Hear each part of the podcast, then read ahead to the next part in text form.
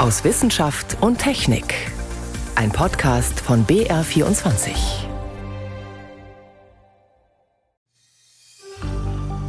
These are the holy grail for science.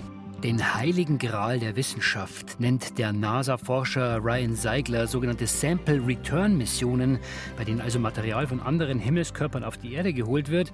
Und ein solches Paket vom Himmel, genauer gesagt von einem Asteroiden, das bekommt der deutsche Geologe Frank Brenker bald auf den Labortisch. Was er sich davon erhofft, das ist gleich eines unserer Themen. Außerdem fragen wir, was können Eltern tun, um ihre Kinder vor dem gefährlichen RS-Virus zu schützen, vor allem die ganz Kleinen, die Babys. Und wir zeigen, wie ausgeklügelt manche Parasiten vorgehen, um dahin zu kommen, wo sie sich vermehren können.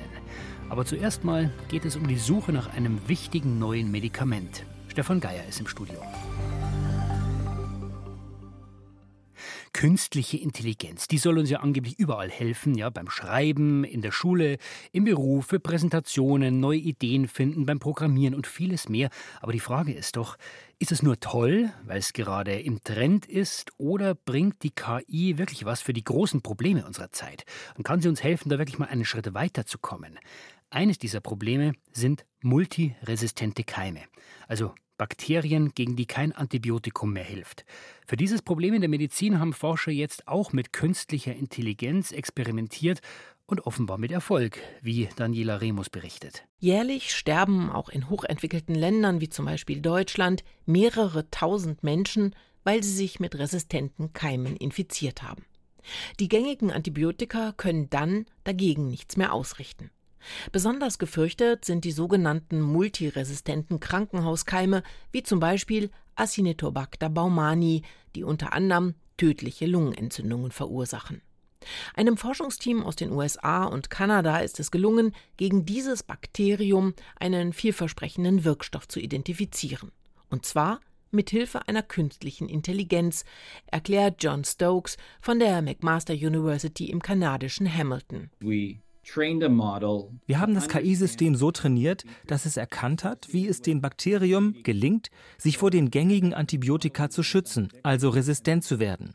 Und dann haben wir diesen Wirkstoff, den uns das KI-System vorgeschlagen hat, getestet und haben gesehen, im Reagenzglas klappt das tatsächlich. Der Wirkstoff tötet das Bakterium. Und das bedeutet, dass dieser Wirkstoff die Grundlage für ein neues Antibiotikum gegen dieses Bakterium sein könnte. Die KI benötigte noch nicht einmal zwei Stunden, um diese vielversprechende Substanz unter nahezu 7000 chemischen Stoffen herauszufinden. Eine enorme Zeitersparnis bei der Wirkstoffsuche.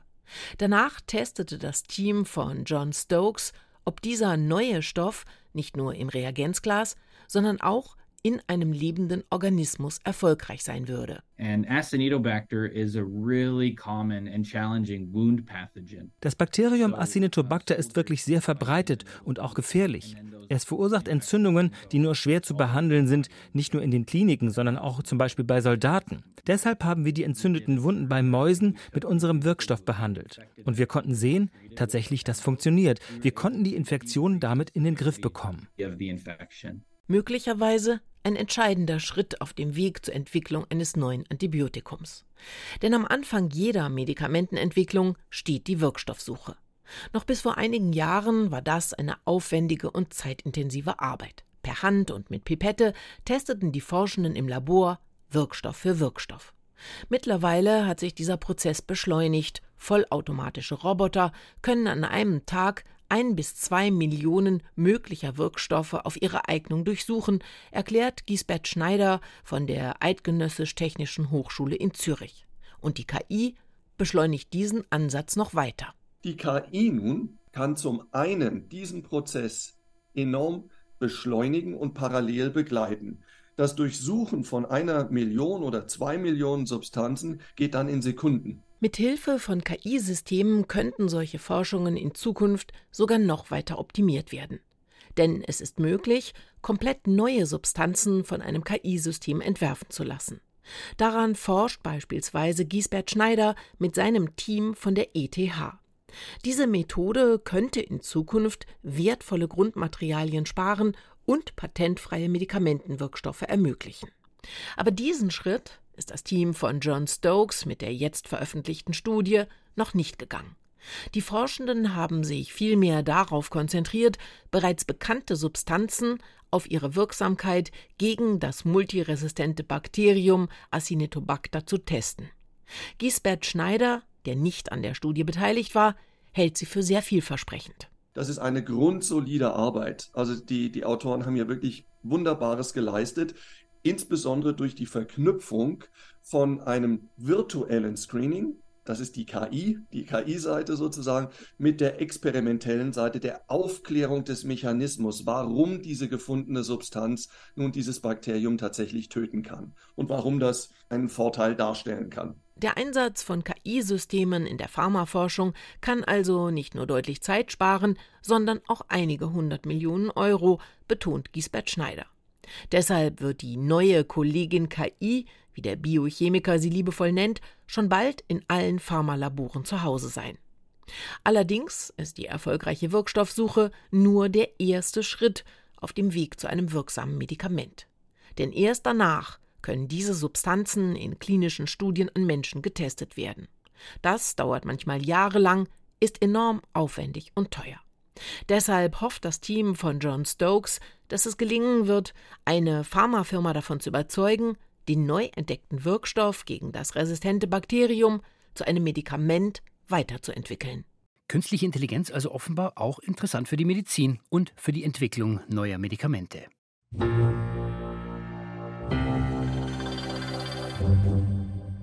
Ein Paket aus dem Himmel, so nennen manche Forscher das, was heute auf der Erde landet. Der Inhalt ist deswegen so wertvoll, weil er von einem Asteroiden stammt. Das Ganze ist das Ergebnis der NASA-Mission OSIRIS-REx, eine sogenannte Sample Return Mission. Also da ist eine Raumsonde zu einem Asteroiden geflogen, Bennu heißt der, und hat dann Material von dort eingepackt. Die Hoffnung ist, dieses Material, gerade mal 250 Gramm sind das, dieses Material soll wichtige Fragen über den Ursprung unseres Sonnensystems und damit auch unseres Lebens beantworten. Einer von denen, die demnächst das Asteroidenmaterial unter das Mikroskop bekommen, das ist der Geowissenschaftler Wissenschaftler und Astrochemiker Professor Frank Brenker von der Goethe-Universität in Frankfurt. Er war schon an ähnlichen Missionen beteiligt. Frage an ihn, was ist das denn für ein Gefühl, wenn man Material aus dem All bekommt? Das ist immer spektakulär, das erste Mal in der Hand zu halten und den ersten Blick drauf zu werfen. Wenn alles glatt gegangen ist, dann hat diese Sonde ungefähr 250 Gramm von diesem Asteroidenmaterial auf die Erde gebracht. Zweieinhalb Tafeln Schokolade. Das ist nicht gerade viel. Ja, es ist viel, viel mehr als bisher zurückgebracht wurde. Wir mussten in der Vergangenheit mit deutlich weniger Material auskommen. Wobei man fairerweise sagen muss, mit den Materialien und mit den Techniken, mit denen wir arbeiten, ist das schon extrem viel. Also wir waren eigentlich auch mit kleinen Krümeln schon zufrieden, konnten da schon relativ viel rekonstruieren und, und äh, unsere Messungen durchführen. Und eigentlich stellen uns eher die großen Proben inzwischen vor große Herausforderungen. Weil wir messen ja immer mit sehr hoher Ortsauflösung und wenn man dann Körner hat, die groß sind, dann bedeutet das einfach mehr Messpunkte, mehr Ergebnisse und die müssen dann auch verarbeitet werden. Dieses Material, haben wir schon gehört, kommt vom Asteroiden Bennu. Den hat ja diese Sonde erst mal zwei Jahre lang umkreist, vermessen mit zig Spezialkameras, wirklich ausführlich angeschaut. Was wollen Sie denn jetzt noch zusätzlich herausfinden, wenn Sie das unter Ihr Mikroskop legen? Ja, das haben eigentlich Untersuchungen gerade auch von Material des Asteroiden Ryu gezeigt, äh, dass das einen riesen Unterschied macht, ob man Messungen aus dem Weltall durchführt oder ob man diese Dinge im Labor hat. Selbst die gleichen Messtechniken liefern zum Teil andere Ergebnisse. Aber was noch viel entscheidender ist, ist, wir können mit Messtechniken arbeiten, die man eben nicht Huckepack auf einer Raumsonde mitnehmen kann. Weil sie zu groß sind weil die Instrumente zu groß und zu komplex sind, genau, und weil man einen Schritt äh, Probenpräparation auch braucht. Und das ist eigentlich das, was noch größer ist. Das kann man einfach nicht unterwegs machen. Können Sie uns ein Beispiel nennen? Also was wäre so eine Untersuchungsmethode? Wo schaut man da genau hin? Ja, wir benutzen zum Beispiel Transmissionselektronenmikroskopie. Dafür muss die Probe dünner sein als 100 Nanometer. Das heißt, wir brauchen spezielle Techniken, die diese Probe auf diese Dicke bringen oder das funktioniert es nicht. Und damit können wir aber die Strukturen entschlüsseln im Detail und diese Informationen liefern uns Eckdaten über die Entstehung des Materials, über seine Geschichte, also welche Temperaturen das Material gesehen, gab es mal einen Impact auf der Oberfläche, lag das Korn überhaupt auf der Oberfläche, also sehen wir Einwirkungen von kosmischer Verwitterung. Und das geht halt nur auf der Nanoskala und dafür müssen wir diese Proben vorher präparieren. Und das können wir im Weltall nicht machen. Jetzt heißt es immer, Herr Brinker, wenn wir die Asteroiden verstehen, dann lernen wir auch was über unseren Ursprung. Also nicht nur unser Sonnensystem, sondern auch von der Erde. Was heißt das genau? Ja, das sind ganz zentrale Informationen und das liegt daran, dass die Erde ja eine heiße Aggression gesehen hat, also eine heiße Entstehung, bei der sehr viel Material auch verloren gegangen ist. Also leichtflüchtige Elemente sind ins Weltall entwichen.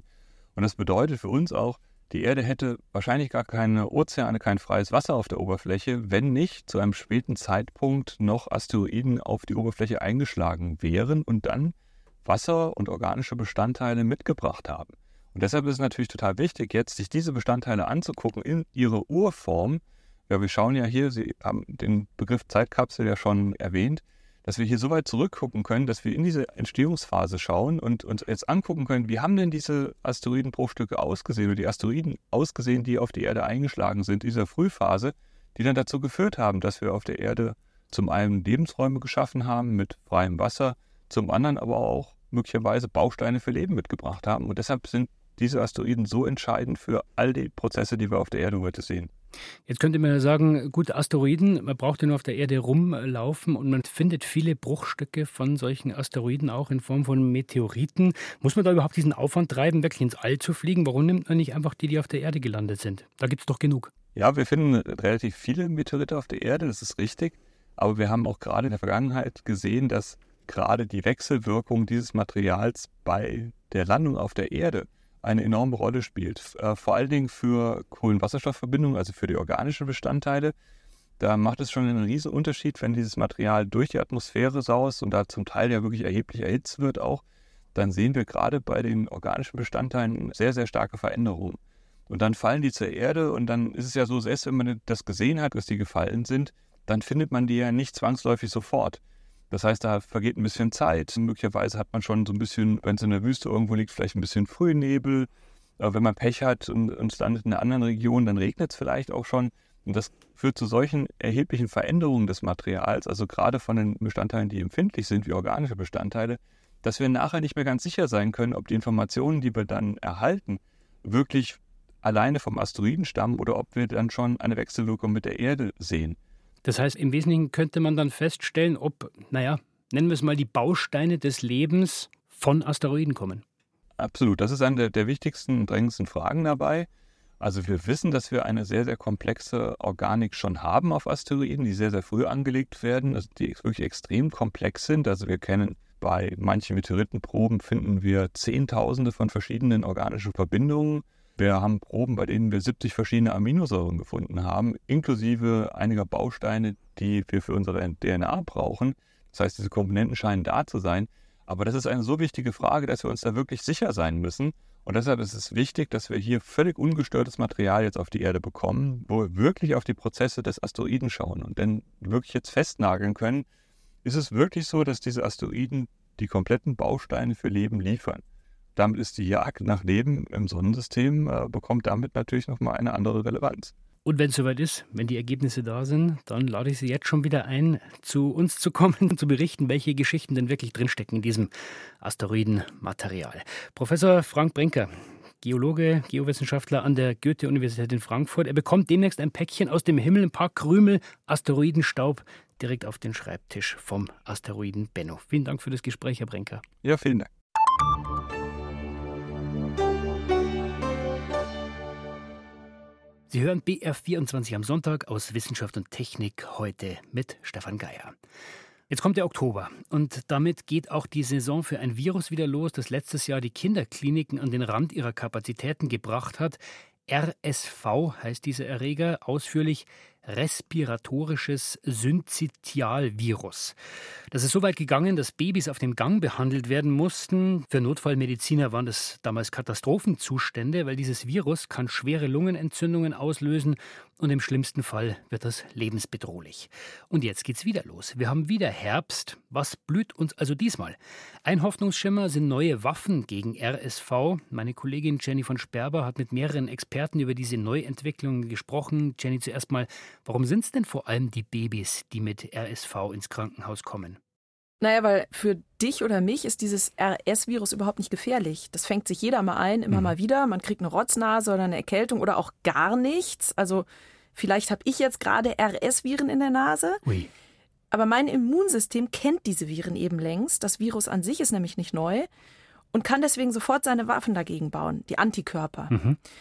Und gefährlich kann es eben dann werden, wenn das Immunsystem dieses Virus noch nie gesehen hat. Also bei den ganz, ganz kleinen Babys, die wenige Wochen alt sind.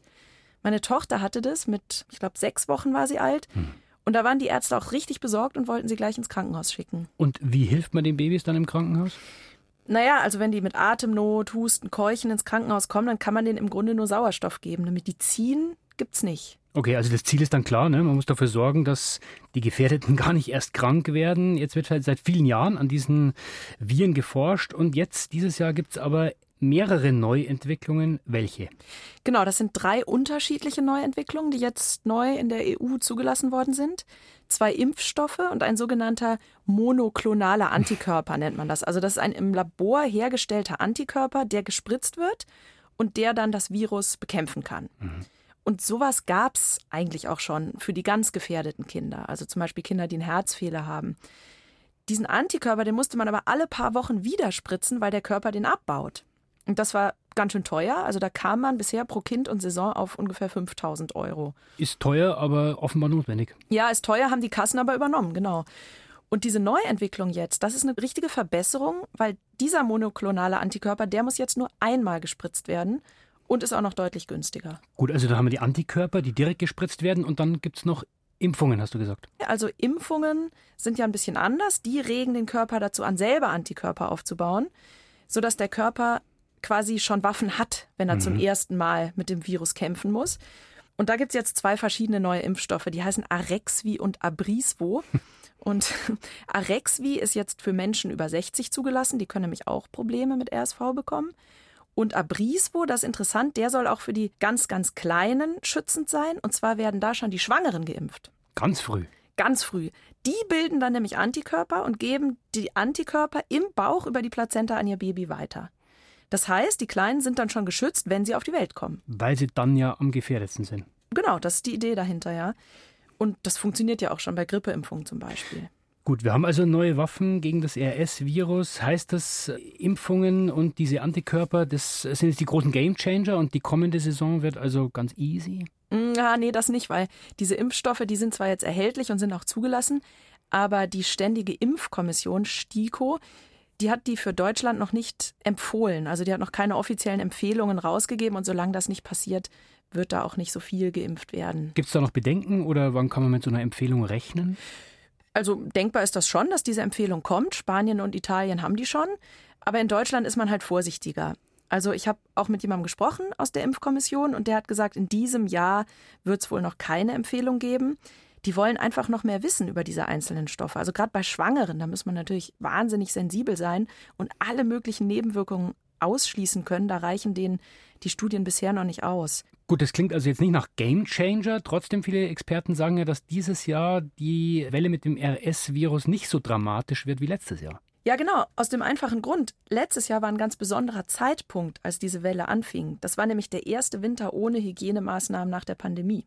Und das heißt, dieses RS-Virus, das ist ja immer dann gefährlich, wenn es zum ersten Mal auf ein Immunsystem trifft. Und während der Corona-Zeit haben wir uns alle mit Masken und Abstand halten und so weiter geschützt. Nicht nur vor Coronaviren, sondern auch vor RS-Viren. Und als dann die Maßnahmen alle gelockert wurden, da sind dann plötzlich nicht nur die ganz, ganz kleinen Babys erstmals infiziert worden, sondern auch die bisschen größeren Kinder, die Einjährigen und die Zweijährigen und die kamen dann alle in die Kliniken. Und das erklärt natürlich, warum die Kliniken völlig überlastet waren. Gut, und Jenny, was machen wir jetzt daraus? Also was können Eltern jetzt tun? Impfen lassen geht jetzt oder wenn das noch nicht empfohlen ist? Die üblichen Hygienemaßnahmen helfen, klar. Und wenn man jetzt ein ganz kleines Baby hat, das hustet oder schwer Luft bekommt, dann sollte man schon sehr schnell zum Arzt gehen, weil der kann dann entscheiden, ob es ins Krankenhaus muss. Also es gibt neue Möglichkeiten, dem RS-Virus entgegenzutreten, zum Beispiel Impfungen. Und ähm, kann man vielleicht nochmal sagen, ja, wenn man sich nicht sicher ist, lieber einmal mehr zum Kinderarzt und nicht zu lange warten, sonst kann es gefährlich werden. Vielen Dank für diese Informationen, Jenny von Sperber. Gerne. Es gibt Wesen, da tut man sich wirklich schwer, sie niedlich zu finden oder ihnen irgendetwas Schönes abzugewinnen. Parasiten zum Beispiel. Also Einzeller, manchmal sind es auch Spinnentiere, manchmal Würmer, die sich nur an oder in einem anderen Lebewesen entwickeln können. Aber eins muss man der Natur lassen: die Methoden, mit denen sie Wirtstiere befallen, um dort ihr Schmarotzerleben zu führen, die sind mitunter wirklich beeindruckend. Ein Beispiel ist der kleine Leberegel. Der befällt unter anderem Schafe und Rinder. Er braucht aber drei Wirte, um sich zu vermehren. Forscher der Universität Kopenhagen, die haben jetzt Erstaunliches über ihn herausgefunden. Johannes Rostäuscher. Es gibt Ameisen, die erwachen gegen Mittag aus einer Art Koma, um festzustellen, dass sie sich mit ihren Kiefern in die Spitze eines Grashalms verbissen haben. Nachdem sie in aller Früh zu dieser Spitze hinaufgeklettert sind, manipuliert von einer fremden Macht. Ganz genau von winzigen Larven des kleinen Leberegels, die sie vorher versehentlich gefressen haben. Brienlund Fredensborg, Parasitologe an der Universität Kopenhagen. Eine von den Larven wandert zum Gehirn. Dann manipuliert sie die Ameise. Sie presst sich gegen die Nerven, die unter anderem für den Kiefer zuständig sind, und die Ameise klettert drauf und beißt zu. Zweck der perfiden Aktion, die Ameise soll gefressen werden. Zum Beispiel von einer Kuh, die normalerweise niemals so ein Insekt anrühren würde. A cow, I mean, doesn't eat ants, right? So, uh, in many different parasite life cycles, it's a normal Normalerweise ist das mit den Parasiten so. Ein Wirt frisst den anderen, der den Parasiten schon in sich hat. Das ist der Normalfall. In diesem Fall muss der Parasit in einen Endwirt gelangen, der den Zwischenwirt niemals fressen würde. In der Kuh entwickeln sich die Parasitenlarven dann zum eigentlichen Egel, der Eier legt. Die wiederum, nachdem sie die Kuh ausgeschieden hat, von einer Schnecke gefressen werden, die sie später dann als geschlüpfte Parasiten aushustet, verpackt in einer appetitlichen Schleimkugel, die für die Ameisen unwiderstehlich ist und sie zu Grashalmzombies macht. Fredensburg wollte nun wissen, warum nicht gefressene Ameisen gegen Mittag ihren Zombie-Status aufgeben und den Grashalm unbehelligt wieder verlassen. Es ist die Temperatur. Ab ungefähr 20 Grad klettert die Ameise wieder runter. Unsere Hypothese, die Ameise würde es nicht überleben, oben zu bleiben. Sie würde an Überhitzung sterben. Aber der Parasit will natürlich, dass die Ameise am Leben bleibt, damit auch er überlebt, bis sie irgendwann vom richtigen Wirt gefressen wird. Im richtigen Wirt, also zum Beispiel der Kuh, werden nur die Larven zu Leberegeln, die sich am Anfang im Verdauungstrakt der Ameise eingekapselt haben.